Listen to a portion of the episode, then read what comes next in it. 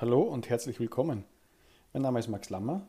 Mein Podcast Moments That Matter beschäftigt sich vor allem mit dem Thema Employee Experience und People Analytics.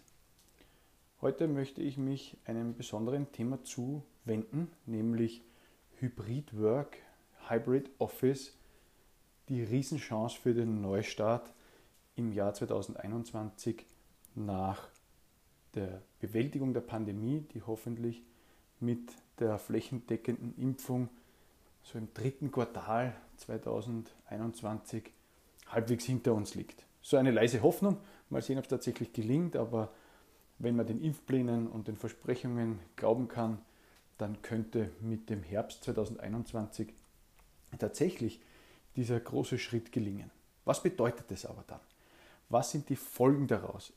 Natürlich äh, freuen wir uns jetzt fast alle schon wieder darauf, ins Office gehen zu können, ins Büro zu gehen, die Kollegen zu sehen. Wie lange aber diese Euphorie dann tatsächlich andauert, glaube ich, ist nicht hundertprozentig absehbar, weil wir ganz oft vermeiden müssen, in alte Muster zurückzufallen. Und äh, wenn wir eines im Jahr 2020 gelernt haben, dann, dass Homeoffice möglich ist, zumindest ganz generell betrachtet. Das war für die meisten keine besondere Überraschung, aber keinesfalls ist es so, dass wir diese Entwicklung vom Tisch wischen dürfen. Es ist aber jedenfalls der klare Beleg dafür, dass es eher am Willen gewisser Personen lag, als ursprünglich mal an der Technik. Die Frage ist nun, was passiert, wenn wir die Pandemie überstanden haben? Müssen dann alle wieder zurück ins Office mit fixen Zeiten und alten Strukturen? Oder müssen manche sogar noch gewisse Zeit im Homeoffice bleiben, so wie das Konzerne wie Twitter, Google oder Facebook ankündigen? Die allermeisten sind sich einig, dass weder das eine noch das andere eine gute Variante ist. Alles oder nichts ist meistens ein Fehler. Spannend wird zu sehen sein, wie es Unternehmen gelingt, einen optimalen Mix zu schaffen zwischen Anwesenheit im Office und Work Anywhere. Also Remote Work heißt ja dann nicht mehr Homeoffice, sondern kann ja genauso im Kaffeehaus oder wo auch immer stattfinden. Am Anfang ähm, werden wir, wie wir auch vorher schon ganz kurz gesagt haben, alle gierig darauf sein, wieder ins Office zu kommen, nach so langer Zeit. Die Kollegen zu sehen, sogar den Chef. Ähm, auch wenn der Chef vielen Mitarbeiterinnen und Mitarbeitern laut einer aktuellen Studie von Great Place to Work nicht ganz so abgegangen ist. Das Pendel bewegt sich also zurück, was auf jeden Fall eine sehnsüchtig gewünschte alte Normalität vermitteln wird. Aber wenn diese Aufregung und Euphorie verflogen ist, werden wir bezüglich Arbeitsort und Arbeitsbedingungen wieder die gleichen Wünsche haben wie vor der Pandemie. Manche Unternehmen beginnen bereits mit der Umsetzung von einem Mix aus Anwesenheit und Homeoffice, so zum Beispiel Siemens oder SAP.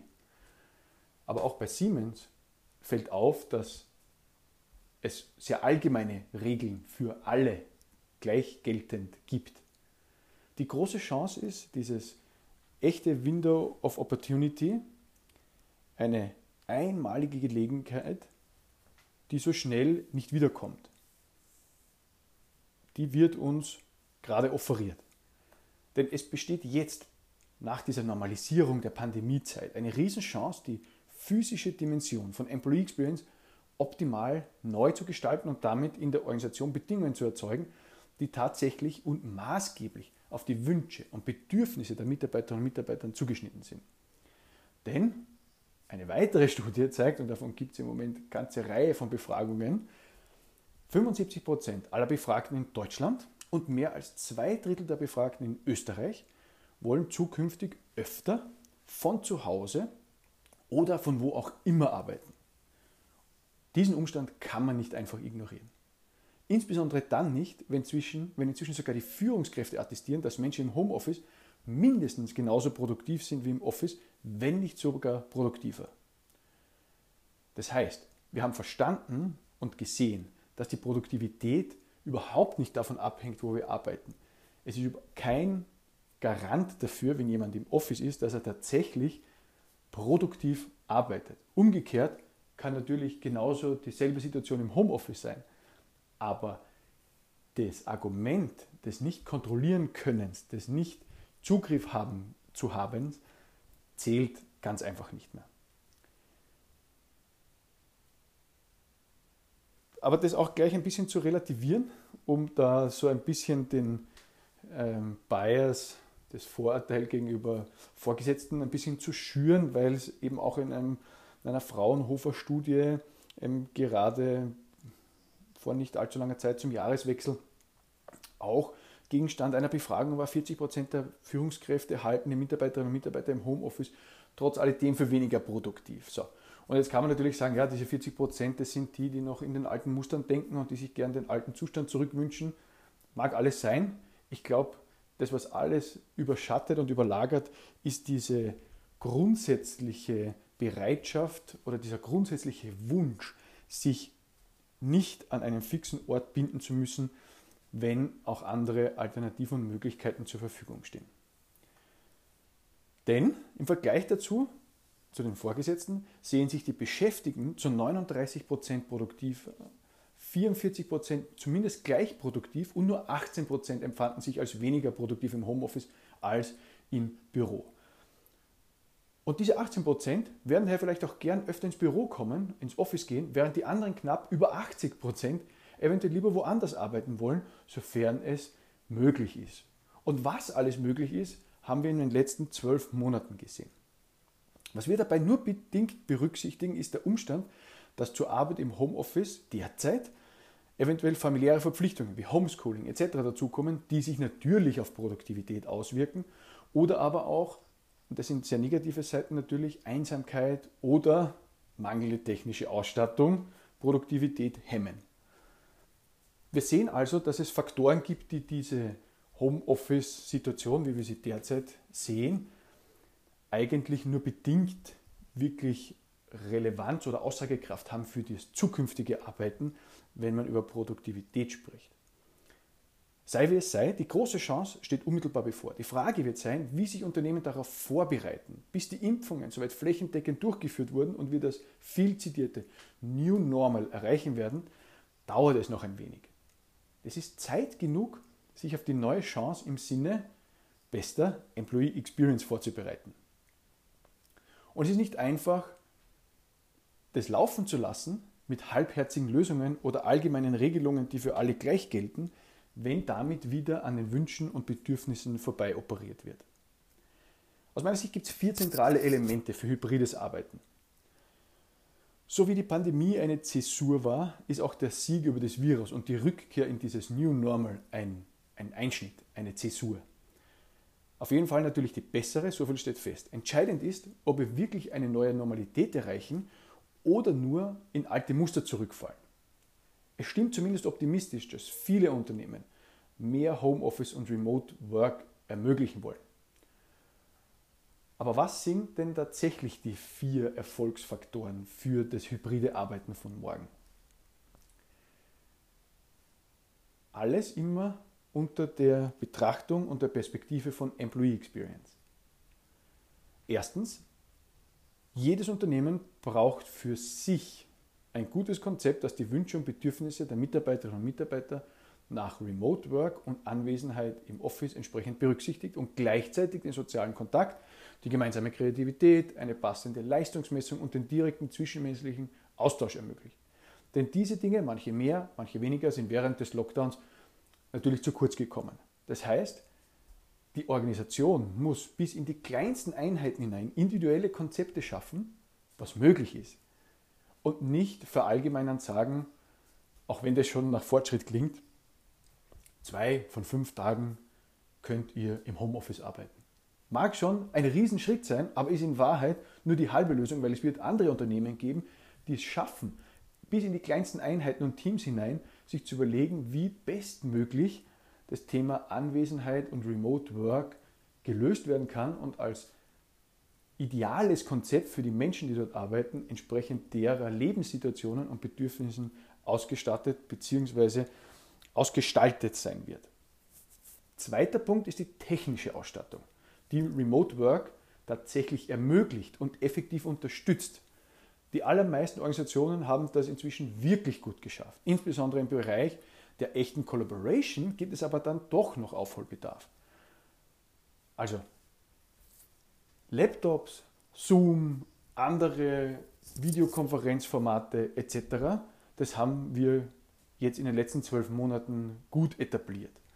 Worum es aber am Ende tatsächlich geht, auch im Sinne der Employee Experience, der bestmöglichen Rahmenbedingungen für Arbeiten, meint dann aber Collaboration, also eben dass in manchen Firmen sich durch den fehlenden Kontakt wieder Silos verstärkt haben, verwundert nicht, sollte aber dringend behoben werden, einfach um in Zukunft dieses Erlebnis, auch Arbeit im technischen Umfeld, bestmöglich zu gewährleisten, weil eben auch diese ähm, Digital Employee Experience Einfluss hat und sich am Ende auf unser Engagement auswirkt. Dritter Bereich, und der ist sicher genauso essentiell, ist das Thema Führung. Führungskräfte und Vorgesetzte, die einen angepassten neuen Stil der Führung und des Managements erlernen und entsprechend annehmen. Braucht neue Qualitäten, andere. Es ist auch das eine große Chance für eine sehr wichtige Weiterentwicklung, die hybride Teams noch viel mehr verlangen als rein vor Ort anwesende Teams oder rein remote arbeitende Teams. Dazu reichen vermutlich die klassischen Entwicklungsprogramme für Führungskräfte nicht aus, sondern es braucht eine gemeinsame Entwicklung von Team und Führungskraft, um den gemeinsam erarbeiteten Konzept entsprechend auch den richtigen Führungsstil anzuwenden, damit die Menschen in der Umgebung die bestmögliche Leistung erbringen können und ihr Engagement hoch bleibt. Weil das brauchen wir, damit es am Ende die Performance gibt, die die Unternehmen dringend brauchen, damit wieder Geld verdient wird und äh, die Wirtschaft angekurbelt wird. So, erstens Konzept, zweitens technische Ausstattung, drittens die Entwicklung von Führungskräften in einem richtigen Qualitäten und in den richtigen Stil hinein. Martin Giesmann und ich haben Leadership by Design Thinking entwickelt, weil wir glauben, dass unbedingt dieser, dieses Verständnis von Führung ist Service am Team und diese, dieses Service kann gemeinsam gestaltet werden, um das bestmögliche Verhalten der Führungskraft gegenüber dem Team zu schaffen, hier ein guter Ansatz, wenn nicht der beste Ansatz ist, um gute Führungskräfte noch besser zu machen und auf diese hybride Situation vorzubereiten. Und der vierte Punkt ist aus einer Gesamtorganisationsbetrachtung das Setup für kontinuierliches sogenanntes Multi-Channel Listening, um das Sentiment der Organisation jederzeit zu verstehen. Also gerade wenn mehr Menschen öfter abwesend sein werden, andere dafür vielleicht öfter im Office, brauchen Organisationen mehr Infos und Input durch unterschiedliche Instrumente. Deswegen Multi-Channel Listening, also zum Beispiel Pulse Service, Town Hall Meetings, Fokusgruppen, größer angelegte Befragungen etc., um bestmöglich zu verstehen und dementsprechend agieren zu können, anstatt einmal im Jahr oder seltener die Mitarbeiterinnen und Mitarbeiter zu befragen. Viele Firmen haben während dem Lockdown mit regelmäßigen, kürzeren Befragungen begonnen. Ein super Trend, der dringend ausgebaut werden muss, um hier dieses Verständnis für die Bedürfnisse der Menschen zu schärfen und Employee Experience zu verbessern, weil in, dieser, in diesem Verständnis, auch in diesen Daten ganz viel enthalten und versteckt ist, das wir oft in den Organisationen derzeit nicht wissen. Das Geheimnis für den Erfolg entlang dieser vier Kriterien oder zentralen Elemente für hybrides Arbeiten liegt in zwei goldenen Regeln, wenn man so will, zur Gestaltung von Employee Experience, die für den gesamten Prozess zur Entwicklung dieses Hybrid Work Konzepts gelten und zur Anwendung kommen muss, um eben das optimale Ergebnis für die Organisation zu erreichen. Erstens, nicht dem Zufall überlassen, sondern aktiv gestalten. Das Allerdringendste, tun ist besser als warten oder zuschauen. Zweitens, mit den Mitarbeiterinnen und Mitarbeitern gestalten, nicht für sie. Das gilt sowohl für das Konzept eben auch die technische Ausstattung und das Listening und natürlich das Thema Führung. Alle vier Dinge gemeinsam werden der Garant sein, dass Unternehmen in ein echtes New Normal eintreten, die Chance nützen, Arbeit neu zu gestalten für die Zukunft und es ist auch die Grundlage und der Eintritt in eine Optimierung von Employee Experience, die wiederum die ultimative Grundlage für Engagement und Performance ist und außerdem die besten Stories liefern wird, im Employer Branding. In diesem Sinne glaube ich, ist es notwendig, sich dieses Feld vorzunehmen, entlang dieser vier Erfolgselemente oder Kriterien zu strukturieren, sukzessive anzugehen Falls ich irgendwo helfen soll oder darf oder einen Input geben kann, jederzeit gerne.